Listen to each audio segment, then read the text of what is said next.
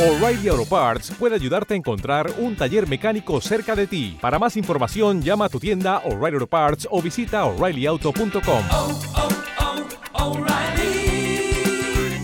oh, Parts. Hola de nuevo y bienvenidos al noveno episodio de la tercera temporada de Magi-chan in Japan.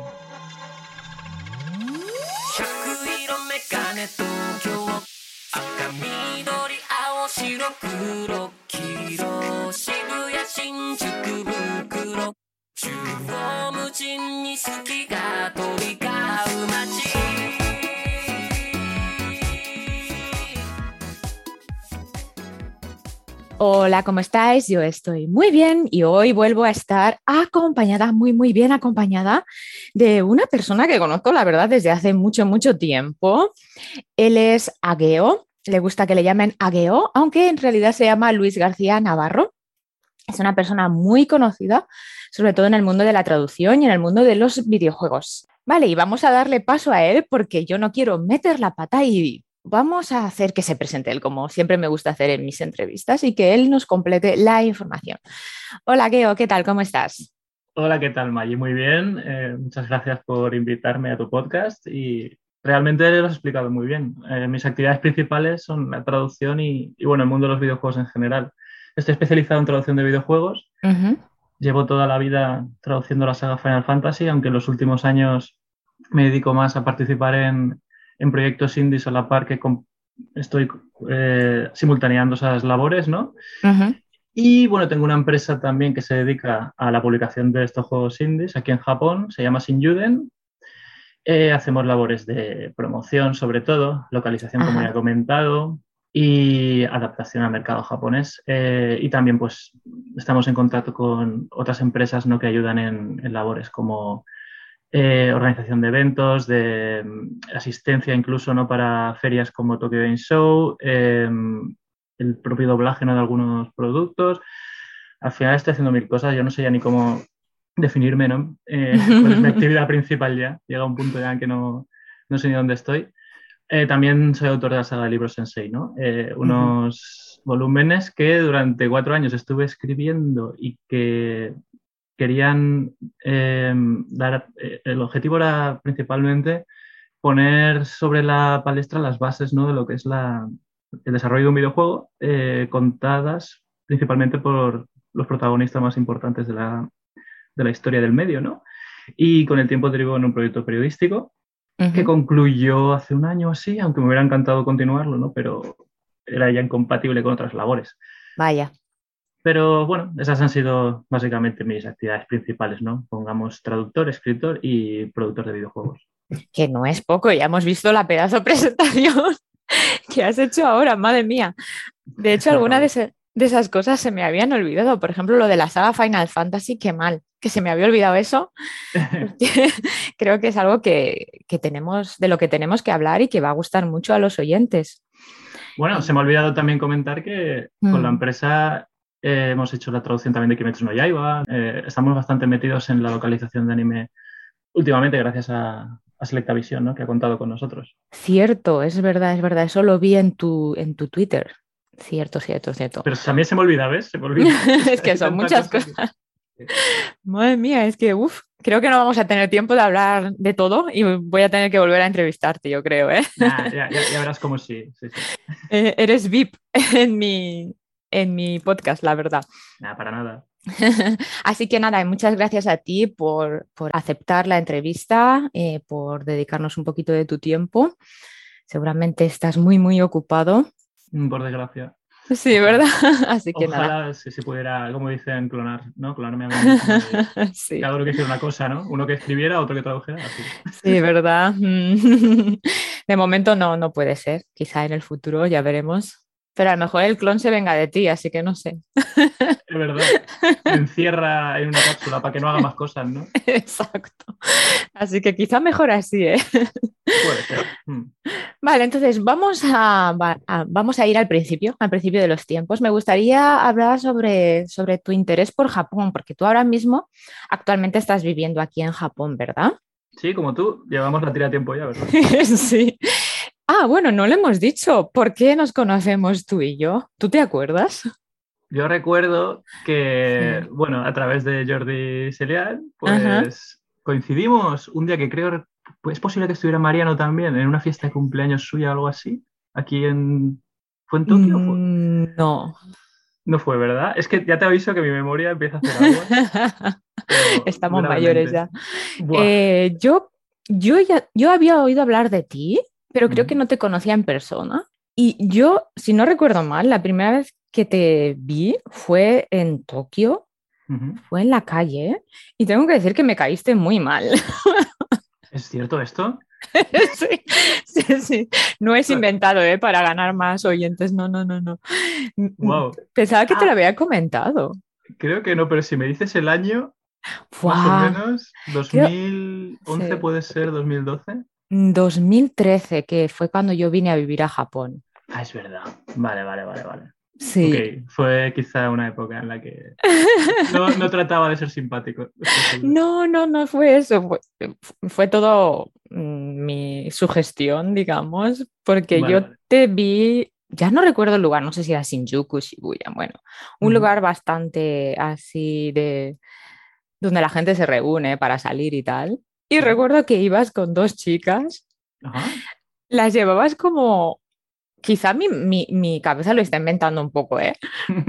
Sí, porque a veces ya no distingo la realidad de la ficción, pero bueno. Lo- me pasa a mí también, me pasa mucho. El tema de que iba con dos chicas, ahora lo pienso y digo, ostras, ¿de verdad? ¿Yo llegado a hacer eso? Pues ¿Han quizá ido- no. Me han hecho caso, chicas, en algún momento, pero Qué bueno. Yo diría que sí que ibas con dos chicas ver, y sí, no sí, sé, sí. la primera impresión que tuve fue muy mala, pero de hecho casi no me dijiste nada. Fue, fue todo yo, o sea, algo que yo, mi, mi cabeza empezó a... a crear. imagen, claro, la imagen que proyectaba no era muy buena, por así decirlo, ¿no? Se puede decir. O yo, o yo lo interpreté así, vete tú a saber, y dije, pero este señor, ¿de qué va aquí? con dos chicas, no sé qué. Pero esa fue la primera impresión que tuve, pero a decir verdad, no, no, no, no, no es nada, para nada. eh, la, la imagen que tengo ahora mismo de ti, que va, me cae súper bien ahora mismo. Menos mal, menos mal, porque yo mismo, tal y como lo explicas, digo, no me caería bien a mí mismo en esas circunstancias. Sí, pero ya te digo que yo a veces mm, cuando conozco a las personas, nada más conocerlas, las juzgo y eso no está bien. Hay que, hay que darles tiempo a las No, personas. Pero es una manera también de protegerse, ¿no? Es Sí. em, conviene etiquetar a la peña rápidamente porque dices, Sí. quizás hay aquí algún tipo de, de bandera roja, ¿no? O de alarma que suena Sí, y no me conviene mucho codearme o relacionarme con, con cierto tipo de gente, ¿no? En ese caso, pues mira, yo siempre he intentado llevarme bien con todos, pero sí que es verdad que eh, he visto que en algún momento si no había demasiada compatibilidad con alguien lo he dejado estar o por el contrario, eh, la gente también me ha dejado claro cuando no, no Mm. quería a lo mejor una colaboración, la ley del silencio, ¿no? Que le llaman. Ah, bueno, sí, que aquí se da bastante, la verdad. Da muchísimo, eso daría para Mm. bueno, hablar horas y horas, ¿no? De, Sí, la verdad es que sí. interacciones- sí. Sí. Bueno, pues eso, yo creo que ese fue nuestro, nuestro, nuestra primera toma de contacto. Vale, Mejor olvidarla entonces. Sí, mejor olvidarla, pero bueno, ya ves que fue por mi parte, que tú ni te acuerdas, yo que me hago las películas y Eh, bueno, yo, yo sé que, fue, fue a través de Jordi seguro, lo que pasa es que eso no, no ubicaba ahora mismo si fue aquí o en, o en Barcelona, porque es verdad que sí que yo había oído hablar de ti muchísimo antes de, de que te Mm. mudaras a Japón, ujú, pero también a través de Mariano ya me Mm. comentaba historias de cuando estabas viviendo con Jordi en Barcelona, como cuando jugabais muchísimo a- al WoW, ¿verdad? Ah, sí, sí, sí, uf, madre mía. Claro, yo me reía mucho de esas historias que me contaba, ¿no? De la época aquella en la que estabais muy, muy viciados y tal, y entonces Sí. mi mente también inventaba cosas. Mi mente en ese momento era como, no sé si yo esto lo he llegado a... O sea, he estado con ellos reunidos en algún momento, allí, Mm, en esa época, o mm. Plaza Cataluña o así, o luego ya fue aquí. en- Yo diría que no, yo diría que la primera vez que te vi fue en Tokio, pero quizá también no lo recuerdo bien. Bueno, el caso es que nos conocemos desde hace bastante tiempo. Eso es. Sí, y bueno, tenemos eso, el, el interés en común de, de Japón, ¿no? Sí. Nuestra pasión por Japón. Y me gustaría saber mm, cómo, cómo nació tu interés por Japón. Vale, eh, pues creo recordar, mira, me parece casi seguro, y te vas a reír mucho, Dime. que, que todo surgió porque yo había leído algún manga así, ¿no? Y tal, en la época del instituto. Yo me compraba Love Hina, me compraba Rurouni Kenshin. Tenía 16 años, era el verano de 2000. Eh, mi padre es muy ermitaño, ¿vale? Entonces eh, llegó el verano y dijo, en vez de irnos a algún apartamento así de la playa, ¿no? Que tiene la familia y tal compartido, dijo, voy a alquilar eh, una casa de campo en una pedanía, eh, pero totalmente aislada del mundo, ¿no? Me parece que no había ni un comercio abierto, eran como cuatro casas, una única calle y venía a lo mejor el lechero y el panadero por la mañana ahí a las 5 o 6 de la, de la mañana, dejaba las cosas y, y básicamente estabas ahí sin nada que hacer, ¿no? Era un sitio aburridísimo. Estábamos mis hermanos y yo con mis padres allí todo el día y ¿has visto en Dragon Ball la- cuando Goku entrena en la sala del espacio y del tiempo? Sí, sí, sí, claro. Que un día allí es como un año en el exterior, ¿verdad? sí. Era exactamente lo mismo. Es decir, Ajá. nosotros al final solo pasamos allí dos semanas, Sí. pero salimos de allí y era como haber realmente vivido cinco años, seis, no lo sé. No Eh, me digas, porque no teníais nada que hacer. no había ni televisión, no había absolutamente nada que hacer, el tiempo no transcurría. Eh, recuerdo que solo había como un tablero de ajedrez muy viejo y mi hermano y yo, pues todo el día echando fuego al tablero, ¿no? De tanto jugar porque no había otra Guau. Ujú. Yo me había llevado algún libro de lectura, me lo devoré en un día. Entonces recuerdo el segundo día, ¿no? De estancia ya, ¿no? A- Al primer año en el mundo real de estancia de Sí. 7S. Estamos Ujú. mi hermano y yo ahí sentados en el porche de la casa mirando al infinito y le digo, ¿sabes? Estoy tan tan aburrido y tengo tanto tiempo que fijo que si me pongo aprendería japonés aquí en, en una semana. Y surgió, surgió un poco, pues yo creo que eso por mí, la influencia que había tenido del manga, ¿no? El hecho de decir, es que hasta podría ponerme y leerlos en, en- en el idioma original, ¿no? Porque no hay absolutamente nada que hacer. Ajá. Seguro que salgo, salgo de aquí sabiendo japonés. Mi padre hizo esa tarde un viaje a, a la ciudad, ¿no? Por así decirlo. Y le dije, oye papá, si ves algún libro de japonés, tráemelo. Así como medio de coña, ¿no? Y me trajo el japonés en viñetas. Al volver, se acaba de publicar. Y yo digo, ¿qué es esto? Bueno, vamos a ponernos. Pues te puedes creer efectivamente en dos semanas aprendí hiragana, katakana, 300 kanji. Eh, ya ni lo sé, porque era lo único que hacía. O sea, yo me Ostras. levantaba, sí, sí, me levantaba y decía, ¿y ahora qué hago? Pues venga, métele caña. Y me, me gustó el idioma, me empezó a molar muchísimo. Me Qué empezó- guay. sí, fue, fue ponerme y decir lo que había sido una broma porque decían que era el idioma más difícil del mundo, ¿no? Sí, sí, sí, sí. Dije, ya verás tú que con tiempo en las manos nada es difícil. Al final esa es la moraleja. Y de ahí ya surgió obviamente todo el interés por intentar eh, ir a Japón, ¿no? Claro. Y, y eso fue con la Universidad Autónoma. Eh, el autor de ese libro había estudiado en la Universidad Autónoma, vi que había un programa de intercambio. Dije, pues me voy para allá y a ver si lo consigo. Y, y así fue todo, básicamente. Qué curioso, parece cosa del destino, ¿no? Un poco. Sí, sí, y te contaré, así como anécdota, otra más. Eh, Mm, Posteriormente a esto, eh, pues nada, yo había jugado a los Final Fantasy.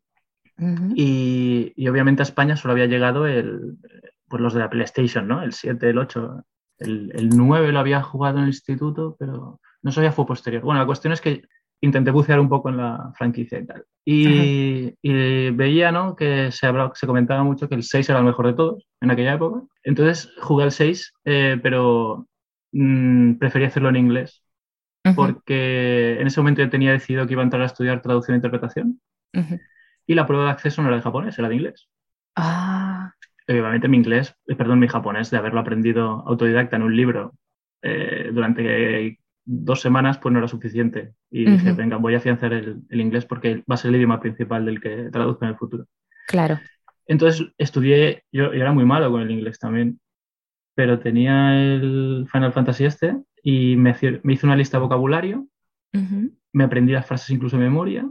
Y bueno, eh, llega la hora de la prueba de acceso a la facultad. eh, nos dicen, haced una redacción, ¿no? Y metí ahí todo el vocabulario del Final Fantasy VI, absolutamente todo. Eh, a los profesores les gustó mucho lo que- la historia que había creado ahí, ¿no? Y ya para reventar, años más tarde, esto estoy ahora rebobinando un poco hacia adelante, Sí. eh, cuando me llaman de Square Enix por primera vez para traducir un videojuego, me dicen, ¿te gustaría hacer el Final Fantasy VI? La primera versión en castellano que va a haber. ¿Qué me estás contando? Sí, sí, sí. Y yo dije, esto es una broma, esto no puede ser, vamos. Esto, esto no puede ser. Madre mía, son de esas cosas que te ocurren en la vida que dices, es que si lo cuento a la gente no me, lo- no me va a creer. Ya, la verdad es que sí, ¿Verdad? es que sí, sí, Mm. porque yo cuando me planteaba mi futuro también era pues hacer carrera en videojuegos, porque en España eh, trabajar de traductor de manga, de anime, Mm, era, era bastante difícil, no había tanto volumen ¿no? Sí. Eh, de trabajo y eran pocas las personas que tenían ya pues el, el mercado, por así decirlo, y, Sí. y yo dije, pues me voy a abrir Ujú. paso en videojuegos aprovechando que me gusta muchísimo esto. Claro. Y se dieron esas carambolas, fíjate. Mm, pues sí, sí, sí, está claro que el destino te ha llevado. Te ha Yo me, dejo llevar, yo me dejo llevar mucho, ¿eh? Me dejo llevar mucho y al final es eso, acabas aquí por, pues, por cómo salen las cartas, ¿no? O sea, si mi padre Mm. no me hubiera llevado al sitio ese, ¿no? Al, al- se llamaba Torre la Sal, ¿vale? Es una Torre de- la Sal. Es que no salen ni en el mapa, creo. Madre mía. Eh, ahora ya creo, bueno, está por Marinador, ¿no? Un poco más para arriba, Mm, entre, entre Castellón y Tarragona. Y, y si no me hubiera llevado a ese sitio, nunca se me hubiera ocurrido esa idea loca. ¿no? Porque nadie tiene tiempo, nadie tiene tiempo. De adolescente, ¿tú te imaginas que un adolescente diga, ahora voy a estar dos semanas de verano? Pero eras adolescente en aquel momento. Bueno, un poco más, ¿no? Creo que, a ver, tenía exactamente 15, 16 años recién cumplidos. Mm, Claro, en sí. verano la peña está ahí emborrachándose, Sí, eh, sí, ¿no? sí, pasándolo guay de fiesta toda la noche. En pleno verano, ¿no? Vacaciones de verano. Y yo en un pueblo perdido con un libro japonés y un, y un tablero de, de ajedrez, ¿sabes? Qué curioso. Tú tienes que escribir un libro, ¿eh? Una biografía. Buah. A Yo- ver, es que yo yo- creo que triunfaría mucho, ¿eh? bueno, eh, si, si me aseguras que a lo menos 100 personas van a leerla, igual me animo, porque es que lo más triste que hay es que le meta yo muchas ganas y ilusión a algo y que luego la gente pase, ¿no? Porque Ya.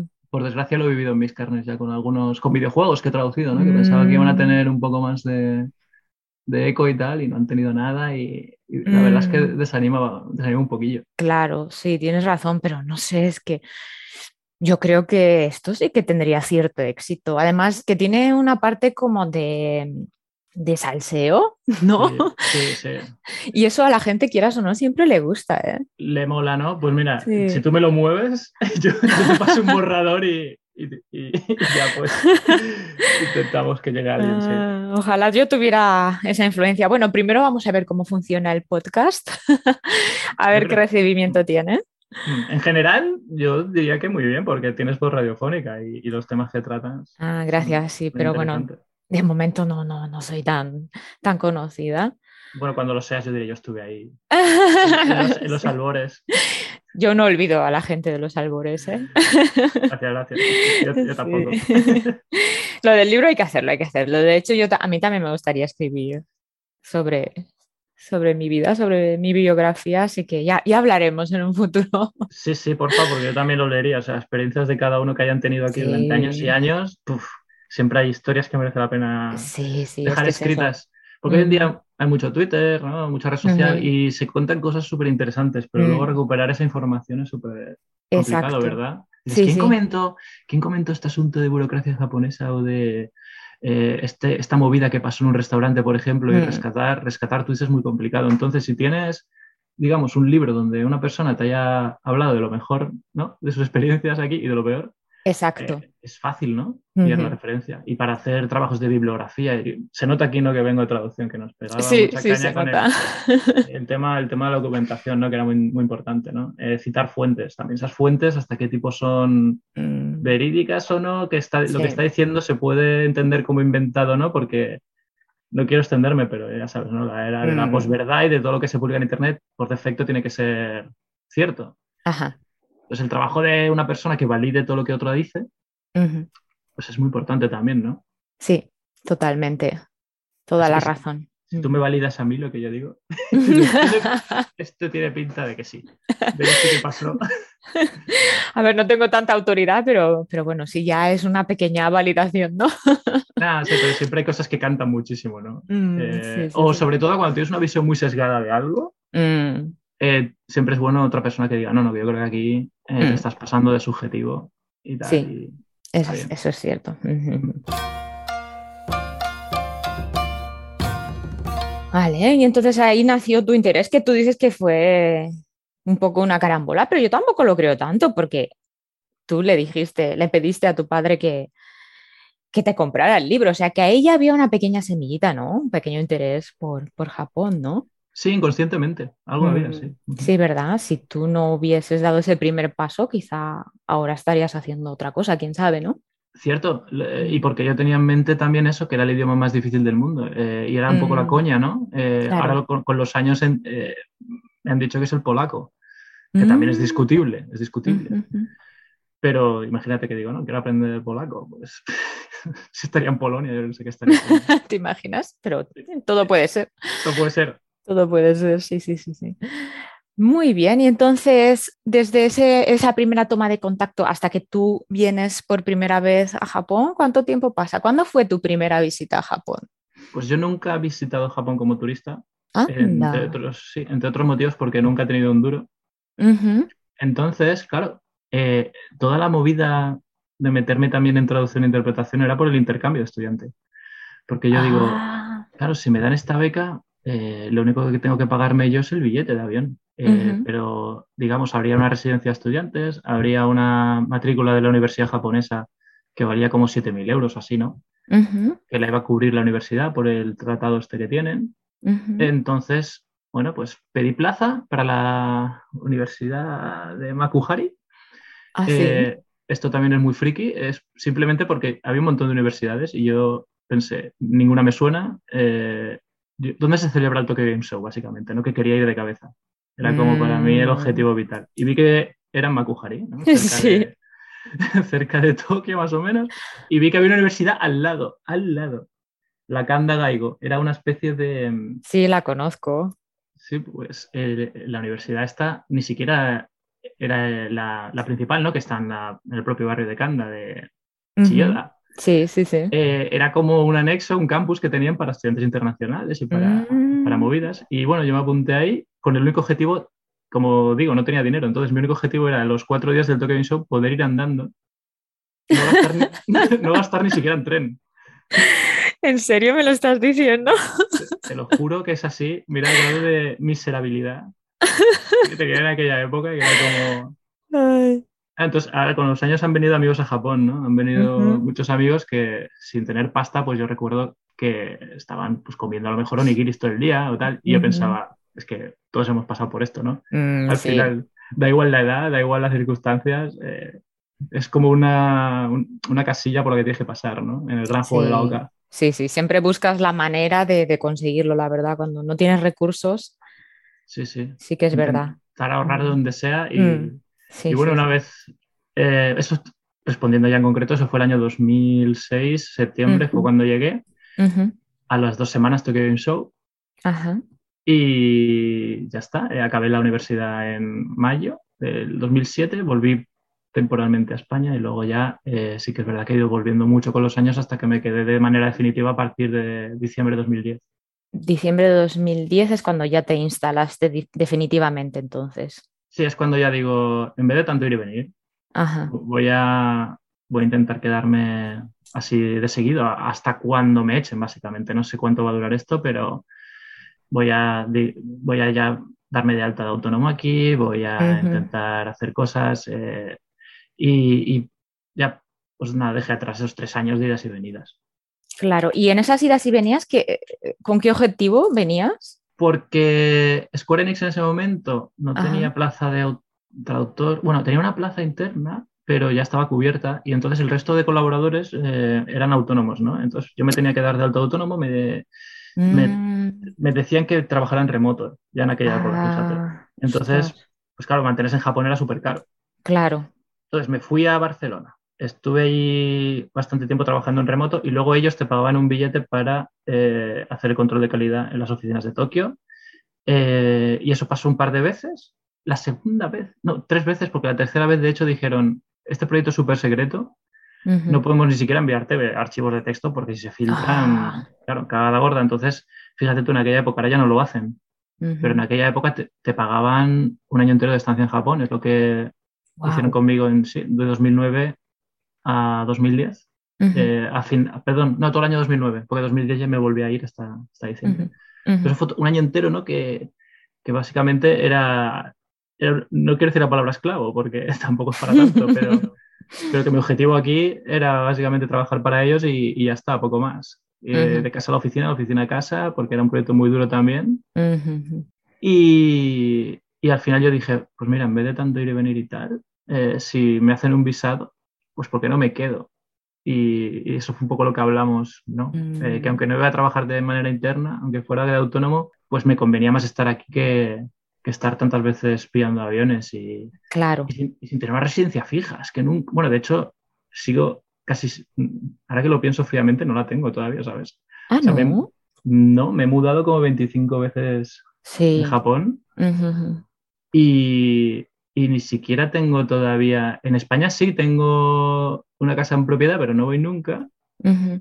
Pero aquí es como cada vez estoy cambiando de sitio, ¿sabes? No, Sí, sí, de eso también me gustaría hablar si tenemos tiempo, aunque no, no lo sé, porque estoy viendo que tu vida, madre mía. No, pero haré también un resumen, no podemos acelerar algunos temas. De Sí, acuerdo.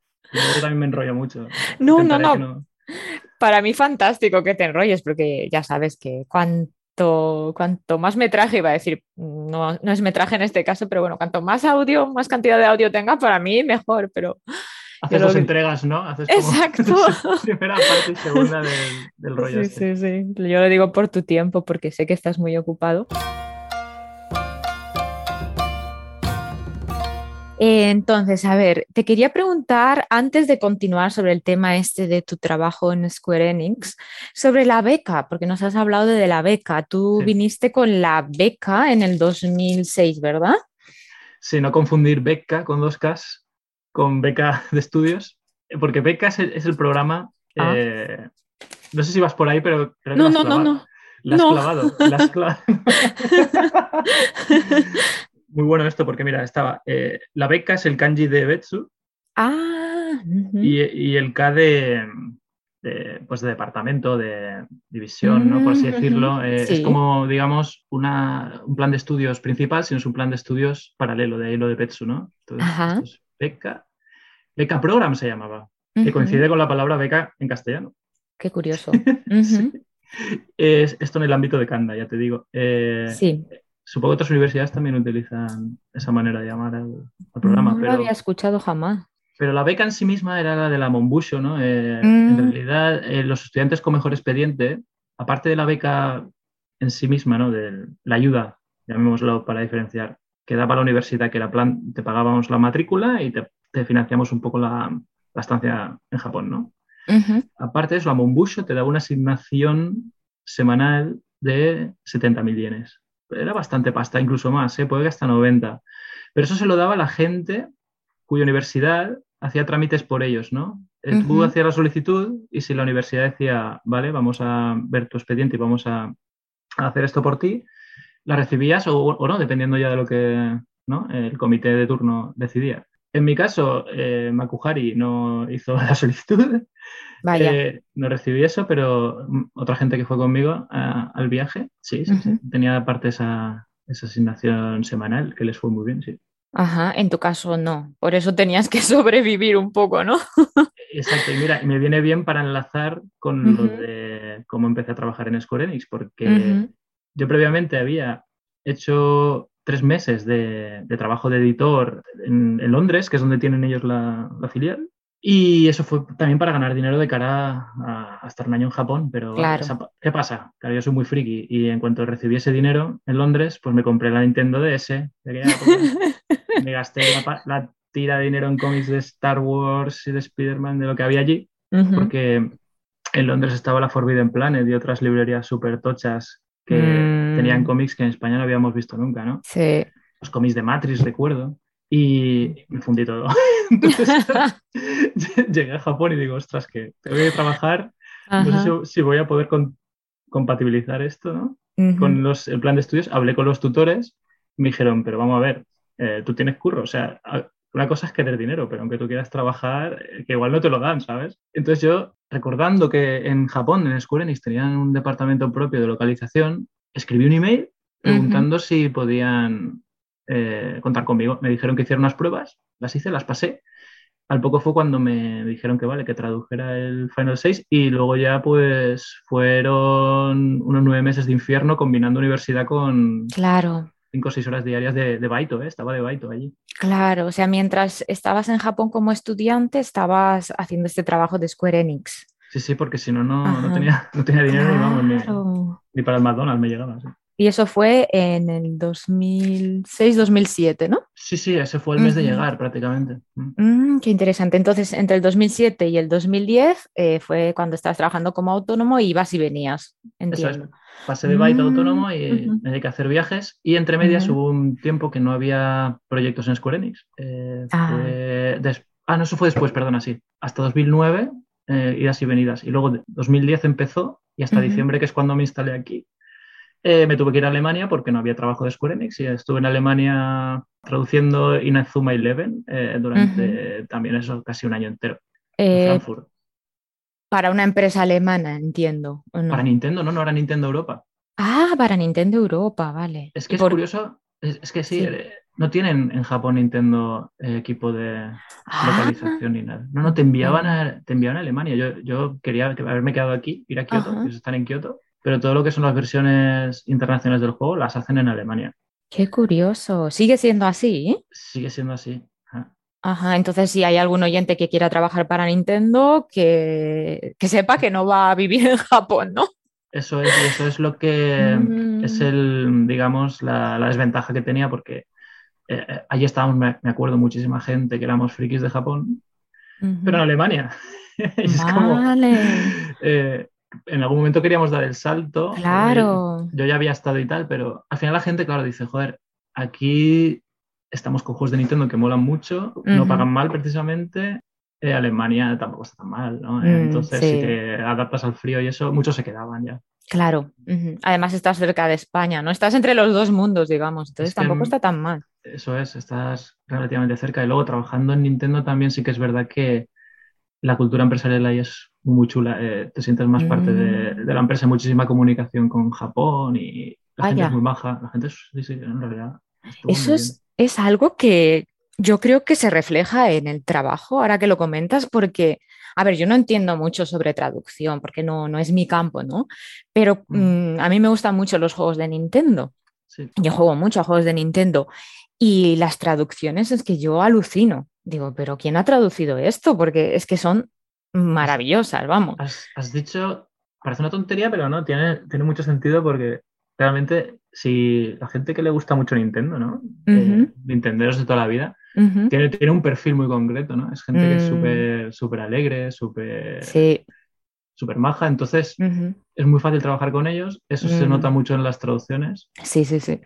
Y, y al final es reflejo, claro, de la cultura de la Claro, empresa, ¿no? Lo que claro. es en, en el producto final. Sí, sí, la verdad es que sí que se nota. A ver, no puedo hablar sobre otras compañías porque ya te digo que yo juego casi, básicamente, eh, solamente juego a, a juegos de Nintendo, pero sí que es verdad que cuando, cuando los juego, además es que casi todos los juegos de Nintendo están traducidos al, al español, salen ya en Japón traducidos al español y a un montón de idiomas, ¿no? Y eso se agradece mucho también. Fíjate, fíjate, sí, detalles Sí. como estos, ¿no? Sí, sí, Eh, sí, sí. Los ponen años luz de otros y todo el trabajo Mm. que... Yo los primeros juegos que jugué en español también eh, de Nintendo eran. Yo me Ujú. aficioné a los RPGs por, por Nintendo. Ah, claro. Tenía claro. un, un par de juegos, Illusion of Time, Ah, oh, chulísimo. me encanta. chulísimo. Sí, sí, sí. Y, y bueno, sí, gracias a Nintendo al final también, ¿no? Que me, Sí. yo creo que lo de los videojuegos me viene por ahí, sí. Yo creo que también. Pero bueno, claro, es que Nintendo saca un tipo de juegos que, que a mí me gustan mucho. Entonces, sí, por eso básicamente solo juego a juegos de Nintendo y sí que es cierto que las traducciones... Una cosa es que, que quiero comentar que las traducciones que llegan aquí, que no es nada malo, ¿eh? A Japón es, eh, no es español de España, sino español neutro que le llaman. Pero bueno, que igualmente creo que la calidad es buenísima y bueno, se nota que, que- que hay un mimo y un cariño detrás de, de las traducciones, la verdad. Sí, sí, Y sí. sí, muy contenta con sus traducciones, aunque ya digo que yo no soy especialista para nada. ¿Y qué te quería preguntar? Ah, sobre, me gustaría incidir un poquito en la beca porque quizá hay gente interesada Sí. en este tema. ¿Fue fácil para ti conseguirlo? ¿Conseguir esta Es- beca? Es muy fácil, realmente. ah, también te estoy hablando hace más de 10 años, pero si estás en la universidad que toca, quiero decir, una universidad que realmente tenga ese programa de intercambio estipulado y no pasa nada raro entre medio como pandemias, ¿no? Y tal, eh, lo lógico es que te, vamos, una vez hagas la solicitud y siempre y cuando tengas un expediente relativamente bueno, sin ser excelente, con tenerlo bueno ya basta, eh, te den plaza para venir a, traba- a- a trabajar, no, a, a estudiar a Japón. Lo que sí que puede pasar es que no te den la universidad que tú quieras. Ah, de acuerdo. Tú Ujú. puedes pedir hasta tres universidades, es como el programa Erasmus, pero Ujú. ¿no? internacional. Y a mí, yo pedí, por ejemplo, yo quería irme a Japón cuanto antes, ¿no? Entonces, en realidad, la beca que te permitía venirte en abril, que es cuando empieza el curso escolar, porque si no ya era septiembre, la única era Kioto, ¿no? Entonces yo pregunté por Kioto, me dijeron que, que bueno, Kioto estaba ya como, como que era imposible porque todo el mundo quería ir a Kioto. Todo el mundo era como que enseguida que no quería salir a Claro, estudiar. Aunque luego te- el plan de estudios te lo, vamos, te, te lo dejaba de aquella manera porque es muy difícil, ¿no? Eh, a ir por semestres igual, pues se podía hacer algún apaño, pero por lo general, claro, volvías en mitad del curso escolar eh, español sin haber empezado las materias, no que Claro. del semestre anterior, era un poco cacao, pero es la que más éxito, digamos, la que más demanda tenía. Entonces, si teniendo en consideración eso, que no siempre te pueden dar esa universidad que tú has pensado en un primer momento, luego hay otras que nadie pedía plaza para ellas. Una de ellas fue Makuhari en su momento. Makuhari Mm. nadie, a le ocurría ir a Makuhari porque eh, aunque esté muy bien comunicada y tal, eh, no deja de ser una ciudad tecnológica, hub, eh, donde la peña va a trabajar y ya está, y, no Sí. hay mucho más que hacer allí. Es un sitio que realmente la vida allí es bastante aburrida porque está pensada para eso, para grandes empresas. Estaba allí, recuerdo, Sharp, IBM. Entonces, es un parque tecnológico con una universidad y una feria de exposiciones. Entonces, De- claro, yo fue, Dime, dime, perdón. no, no, que, que fue pedir que me dieran esa y me dijeron, claro, claro, de cabeza. Y otra gente también se iba al campo de Chiva, eh, Mm. ¿no? Eh, Togane. Eh, había quien se pillaba la Kansai Gaidai, ¿no? Conocí una chica que incluso se fue a Okinawa. Pero vamos, que prácticamente la posibilidad de ir a Japón es, es muy, muy, muy sencilla. O sea, que te den esa beca y, y luego ya depende eso un poco de la universidad que tú elijas. Claro, bueno, por lo menos en aquel año. Quizá ahora es más difícil porque hay un boom, ¿no? de Japón y quizá hay más gente que la solicita o no. Es lo que estaba pensando, que ahora Mm. seguramente haya muchísima más gente que se esté tomando esto más en serio y muchos más Mm. alumnos de japonés, pero claro, al final, quieras que no, el hecho de necesitar un expediente más o menos bueno, Mm, de tener que estar dispuesto a estar un año fuera y tal. Luego mucha, mucha gente también, digamos que no, no apuesta por ese intercambio y al final som- somos menos los que queremos pasar un año entero aquí. entiendo. Entonces, bueno, el consejo es pedir una universidad que no sea tan popular, ¿no? Exacto. Eh, pe- Pedir una- un intercambio con una universidad en principio más desconocida. Porque a ver, yo me había leído Love Hina también y la Todai es la universidad más tocha, ¿no? Sí. Sí. Y, y- y la Todai que pinto. Yo, vamos, no, no quería ser la mascota de la Todai. Entonces, pues dije, vamos a ir a una más, ¿no? Eh, Claro, Algo realista, algo realista. claro. Las más solicitadas deben ser mm, Todai, Waseda, Exacto. Las famosas, sí, sí. sí, ¿no? Rikyo es la otra, ¿no? Sí, sí, Rikyo. Y luego, eh, Mm. ¿cómo se llama esta? La de, la de los curas, que siempre digo yo, la que está. Ah, Sofía. La Sofía, claro. Ujú, Yochi, Sofía, ¿no? La Yochi, sí. Esa es muy famosa también y, Sí, sí, sí, y, sí. y siempre mucha gente iba ahí, sí, sí. Entonces ese es nuestro consejo para los oyentes, si Mm. están interesados en esta beca, claro. Sí, el objetivo al final es llegar a Japón, ¿no? Entonces, bueno, la universidad al final, el programa básicamente suele ser el mismo, no hay ninguna Sí, universidad ¿no? que te asegure exacto que vas a Mm. saber más japonés si vas allí. y. Al final también es el trabajo personal. Sí, Tienes que echarle exacto. Si no echas horas, da lo mismo que estés en, en Sofía, en, en Todai, que, que no te van a regalar el IQ, no el... No, no, no, no. Hay que poner mucho de, uno tiene que poner mucho de su parte. Eso es verdad. sí. Muy bien, pues muchas gracias a Geo por toda esta información tan, tan valiosa. Y entonces am, vamos a pasar un poquito hacia adelante, digamos. Eh, vamos a ir ya al 2010, ¿no? Diciembre de dos- 2010, Ujú. ya te instalas en Japón y entonces en ese momento estás trabajando para Square Enix, ¿no? En ese momento tenía palabrado un proyecto para Square Enix, vine sin, sin trabajo, porque yo había acabado mi proyecto de, de Nintendo y entonces vine con visado turista a la espera de pasar a visado de nuevo de freelance una vez Ah. aprobase mm, el proyecto de, de Square. Fueron tres meses ¿no? que hubo ahí de espera. Y bueno, vamos a dejarlo en este punto. ¿Qué os ha parecido hasta ahora la entrevista a Ageo? Eh, un chico con una vida muy muy intensa. y bueno, hemos escuchado más o menos unos treinta y pico minutos de la entrevista y como veis no ha hecho nada más que empezar. Eh, él nos ha hablado pues de esos primeros pasos que le llevaron aquí, al, país nipón, ¿no? Pero a partir de ahora la entrevista se va a poner mucho, mucho más eh, interesante porque ya nos va a hablar de, de su experiencia en el ámbito laboral desde 2010 hasta la actualidad que bueno, como veis han pasado pues unos cuantos añitos, así que Ageo tiene muchísimas, muchísimas cosas que contarnos.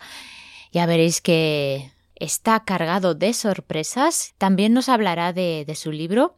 Creo que eso ya será en la tercera parte, porque esta entrevista dura más o menos unas dos horas y la voy a dividir como siempre. Creo que me van a salir tres partes y creo que la última parte es la que le dedicamos al libro. Bueno, a los libros, mejor dicho, porque son tres. Los libros que ha publicado sobre los sensei, sobre los maestros de los videojuegos. Así que bueno, espero que os haya gustado mucho esta primera parte y que tengáis las expectativas altas para la segunda y para la tercera porque creo que también os van a gustar mucho. Y como siempre aprovecho para recordaros que podéis seguirme en las redes sociales, sobre todo en Instagram y Twitter. Tenéis la información en la cajita de descripción. Y recordad también que podéis haceros mecenas de este podcast, lo podéis hacer a través de iVoox, cuesta tan solo un euro con 49 euros al mes, esa es la cuota mínima.